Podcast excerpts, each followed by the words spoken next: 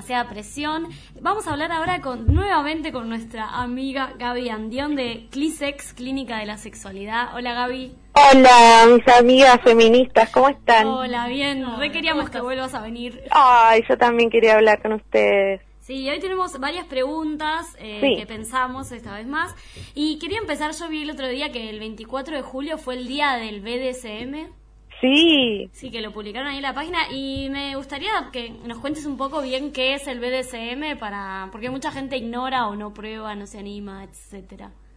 Es verdad, y también hay eh, mucho prejuicio, ¿no? Cuando uno habla de BDSM tiende a pensar que mm, que se habla como de sadomasoquismo, ¿no? Sí. Eh, solamente, y en realidad la, la idea de, de BDSM es como distinguir entre el sadomasoquismo y prácticas o fantasías eh, eróticas que tienen que ver en torno al bondage, que es eh, una práctica eh, que hace referencia como a las ataduras físicas, Sí. ya sea con esposas, cadenas, sogas, eh, a los roles eróticos que tienen que ver con el rol del amo y el esclavo, y a la disciplina, que es la D de BSM, Ah. que remite, bueno, al castigos, azotes eh, eróticos dentro de una relación sexual, eh, ya sea con, con la mano, con algún instrumento.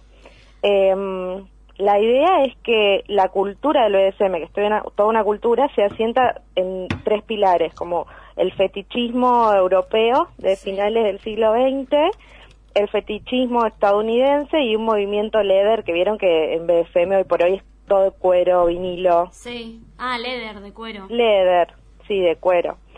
Y bueno, entre la gente que lo practica, un, eh, un fundamento principal es el del consenso, ¿no? Claro, el sí. del consenso y la seguridad. Sí. Que uno que pueda estás- practicar esto siempre con eh, límites establecidos, con alguna palabra segura como para estar en el juego y poder en algún momento dar alerta al compañero o a los compañeros para realizarlo de forma segura, porque claramente si, si uno no lo hace con alguien que confía y con límites claros, puede tener también sus consecuencias. Claro, siempre que se habla de BDSM se implica un vínculo amo-esclavo o puedes tipo atarte y eso también es BDSM o solo cuando hay vínculo amo-esclavo. No, no, lo del vínculo amo-esclavo eh, hace referencia a un tipo de rol que Sí. forma parte del BDSM. Ahí va. Pero alguien que disfruta, por ejemplo, de eh, prácticas que tienen que ver con el dolor o con estar atado o con otro tipo de roles, eh, también es parte del BDSM. Claro. Puede ser, digamos, algo bien armado, bien formado, pueden ser pequeñas prácticas, Claro. como esto de tener relaciones sexuales o atado o nalgadas o mm, la práctica del ahorcamiento, de la asfixia. Sí. Hay mucho Eso prejuicio también, ¿no? Porque por ahí, no sé, tenés una amiga que te cuenta que hace eso y una salta, no, pero ¿qué? ¿Te cuidas? No, es peligroso, como... Hay mucho montón, ¿no? prejuicio, sí, y la verdad es que no está mal que haya prejuicio, ¿no? La, la idea es, eh, cuando uno lo va a hacer, estar bien informado de qué se trata para también poder hacerlo con un compañero o con una compañera que esté eh, en confianza y en la misma onda que uno, ¿no? Claro. ¿En Em, parejas también se dan estos vínculos de amo y esclavo o solamente? ¿Cómo? ¿En parejas también se dan estos vínculos Sí. de amo y esclavo también? Digamos. Sí, en parejas también se dan, sí. Eh, de hecho, bueno, el, el BDSM suele ser eh, practicado por parejas y hasta hay una relación en lo que es el BDSM y el swingerismo, en el sentido de que hay agrupaciones, gente que tiene este tipo de gustos, que quizás van con su pareja y se hacen reuniones BDSM o eh, fiestas en las que uno puede ir a buscar, digamos, lo que, lo, lo que quiere y compartirlo con otra pareja. Claro. Sí, Esto bueno. es algo que como, como es una cultura que hace mucho viene creándose y desarrollándose, eh, bueno, la gente que tiene gustos compartidos termina agrupándose. Y sí, como para... ah, Como todo. más, como todo, sí. Y Sí, como todo. Yo le- leí un poco que siempre está como asociado como si fuesen perver- perversiones sexuales. Sí. eh, que está como todo ese punto de vista, pero... Claro, es una cultura oculta, digamos. Claro, está, está asociado como a esas cosas desde, bueno, justamente como decían ustedes, como desde el prejuicio que si eh, uno tiene ciertos gustos por ser dominado o por lastimar o por, o por, o por dominar, ¿no? O tiene cierto gusto de que quizás lo erótico pueda tener que ver con el dolor, como que eso siempre está relacionado con algo traumático, ¿no? Pero honestamente es solamente un prejuicio. Estamos hablando de un juego eh, y algo que se usa con fines eróticos, ¿no? Digamos, la gente que, imagínense que tiene un gusto por los roles de esclavo o por el dolor o por, mm, no sé, las nalgadas, muy probablemente fuera de las relaciones sexuales no le gusta que la gente lo trate de esa manera. contexto, claramente. ¿Y qué pasa si el, esclavo no quiere hacer lo que le dice el amo? Bueno, por eso es que es sumamente importante hablar de límites antes. Claro. Hablar de qué es lo que se va a hacer o qué cosas sí, qué cosas no. Sí, también por ahí hasta qué punto sos el amo del otro, digo, en qué ámbitos. Por ahí, claro, en qué ámbito. Bueno, cuando se habla de BCM se habla de un ámbito erótico. Claro. Así que fuera de eso ya estamos hablando de otra cosa, ¿no? Pero eh, sí, por lo menos en este punto, me parece que está bien que uno tenga como cierto cuidado, eh, porque, bueno, la, la, verdad es que vivimos en una sociedad en la que hay mucha violencia y que lamentablemente eh, las, las mujeres estamos en peligro. Entonces es muy importante, si vamos a hacer alguna práctica que tenga que ver con el BDSM, eh, confiar en la persona con la que estamos, ¿no? Sumamente importante. ¿Y es 24 horas amo esclavo o es cómo es?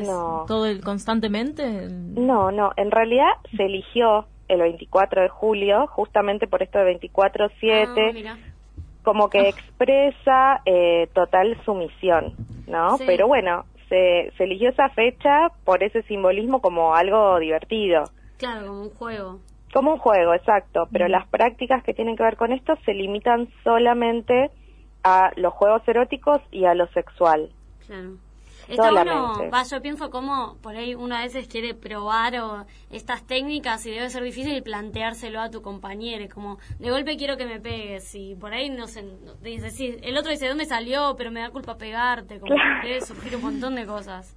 Sí, sí, un montón de cosas.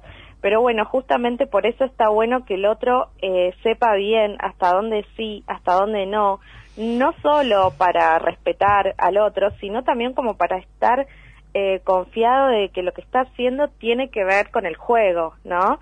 Porque imaginemos que estamos en un rol más sumiso. Sí. Eh, la persona que está en ese rol más sumiso o en la relación eh, esclavo-amo, y en el momento no se va a mostrar como, ah, sí, me encantó lo que me acabas de hacer, ¿eh? Porque está jugando todo el rol. Claro. Entonces, para la otra persona, bueno, la otra persona tiene que saber que lo que está haciendo está bien, que lo que está haciendo como que tiene que estar jugando el papel, ¿no? Actuando un poquito ese papel. Claro. Sí, es súper importante también en, cualquier vínculo sexual como la confianza con el otro, ¿no? Como que acá más porque por ahí tenés técnicas más de que es dolor o... totalmente, sí, totalmente. Que algo sea con confianza y con consenso. Eh, a mí me alarma muchísimo la cantidad de chicas jovencitas, adolescentes, que hablan del de la falta de consenso en sus relaciones sexuales, que quizás consienten a tener relaciones sexuales, pero no a ciertas cosas que pasan cuando están teniendo sexo. Sí. Hola, ¿qué tal? Eh, soy eh, Catherine. Em, sí. ¿Qué tal? Buenas tardes. ¿Qué tal? Yo te quiero hacer una pregunta, querida. Eh, estamos, cuando tú planteas algo que me parece interesante en relación a, este tema, es que tiene que ver más con el erotismo, ¿verdad? Y no tanto con la penetración. Exacto. No, creo que hay algo interesante en ese aspecto, ¿verdad? Que tiene que ver con el juego del erotismo que creo que el consumo de hoy en día hace que todo sea más penetración fálica y por una cuestión de, de ah, fuck, fuck, fuck, creo, ¿no? Estoy totalmente de acuerdo con Y algo de lo erótico y de lo sensitivo, ¿verdad? ¿No? ¿Qué tiene que ver? Lo sensitivo, exacto. Hoy por hoy, y sobre todo en los jóvenes, el sexo tiene que ver con la, con la penetración. Y lo más triste es que cuando se termina la erección masculina, se terminó la relación sexual. Claro. Cosa que trae muchísimos problemas para las mujeres que no terminan rápido o bueno, que quizás no conoce, su compañero no las conoce tan bien y bueno, hay que hacer otras cosas aparte de la penetración. Honestamente son pocas las mujeres que terminan solo con, con penetración, que llegan al orgasmo solo con penetración. Sí, también suele pasar que por ahí a veces la mujer acaba y no quiere seguir cogiendo, pero como el chabón la sigue teniendo parada, hay que seguir cogiendo hasta que acabe. Tal cual. eso pasa también. Eso pasa totalmente, totalmente, sí. Es... Eh, la relación eh, eh, sexual empieza con la con la erección masculina y termina con la eyaculación. Sí. Y eso es algo que hay que revisar en nuestras propias prácticas, digo, todo lo que tiene que ver con el consentimiento en forma amplia y a qué estamos llamando relación sexual. Claro, sí, obvio, como ampliar, no sé, la, ampliar, sí. Ampliarse, ampliarse un poco. Sí, bueno, sí, decime sí, que tengo em, muchas, muchas pacientes, muchas conocidas, que a veces me dicen que la sexualidad solamente pasa por el sexo y que ya no eh, se dan besos pasionales ni se tocan con sus parejas, porque todo eso saben que lleva a sexo, a penetración. Y por ahí no hay tiempo, no hay ganas o no es el lugar adecuado, pero como saben que, bueno, voy, enciendo este botón, hay que terminar teniendo sexo y bueno, entonces no lo hago. Claro, como si sí o sí tuvieses que... Bueno, pero si hago esto, sí o sí tengo que hacer lo otro. Y por ahí como no tengo ganas de lo otro, no hago nada. Exacto. Y una supremacía protagónica total de la penetración. Claro, sí. Gaby, la verdad nos quedamos con millones de preguntas, se nos acaba el tiempo, así que seguro te volvemos a llamar porque Dani, que está en en un evento de trabajo nos habían mandado preguntas y no llegamos. Le sí. a Dani. Pero bueno, seguro podemos Hablamos en otro momento. Yo también tengo muchas cosas que hablar con ustedes y un gusto hablar con Katherine. Ay, sí. bueno, eh, decimos tu Instagram que es arroba clínica de la sexualidad para que te puedan seguir y ahí hacen pueden hacer consultas.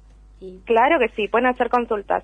Lo cambiamos a arroba clisex, ok. Ah, ok, genial. porque la gente nos conoce más como, como clisex. claro. Bueno, Gaby, gracias. bueno, muchas gracias, chicas. Un beso para todas. Chao, gracias. Chao, Chao